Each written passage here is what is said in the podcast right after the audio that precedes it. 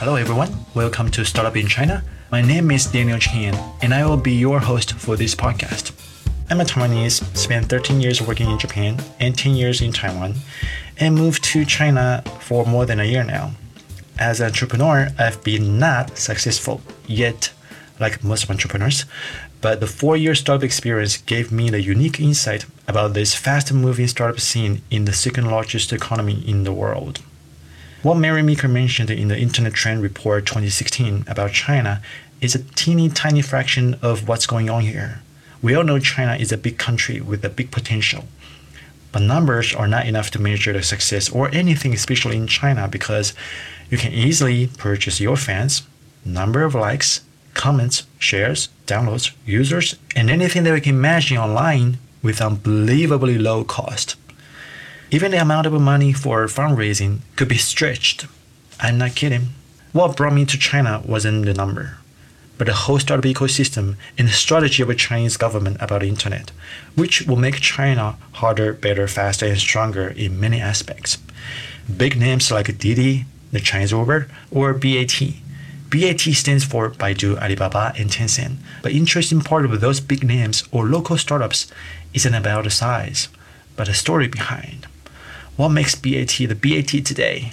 How come the copycat of ICQ couldn't sell its company for 100,000 US dollars but now become a 250 billion US dollar company?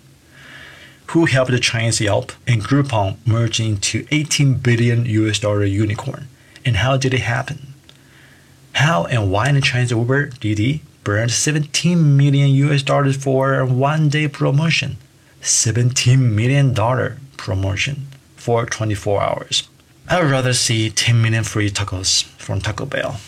Anyway, for startups in the early stage, I think the valuation here is kind of higher than anywhere else. For example, there is an online education startup has raised 50 million for Series A funding last year.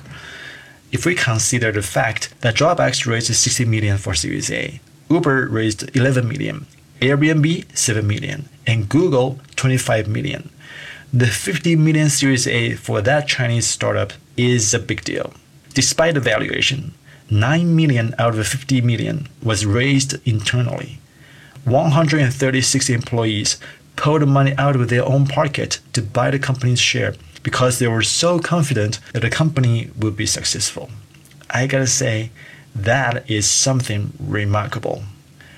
I found the whole startup and internet tech scene in China it's so interesting, especially stories among founders, employees, users, and investors. However, it's almost like a black box for people outside of China, particularly for Westerners. So I decided to start this podcast to deliver the authentic local startup phenomenon to listeners in the world. It's not easy for foreigners to dig deeper around the topic of startups in China, especially when you are not part of a local startup community. But I'm from Taiwan, I look the same. I'm a serial entrepreneur. Now I'm a co-founder of a local startup and we got funded by the most popular and active venture capital in China, which gives me the great access to many startups and inside information about the community. So yeah, I think I'm capable of doing this podcast. Uh, okay. This podcast is all about startups, but in order to have a better understanding, we need to start with some key factors that brought Chinese startup scene to this day.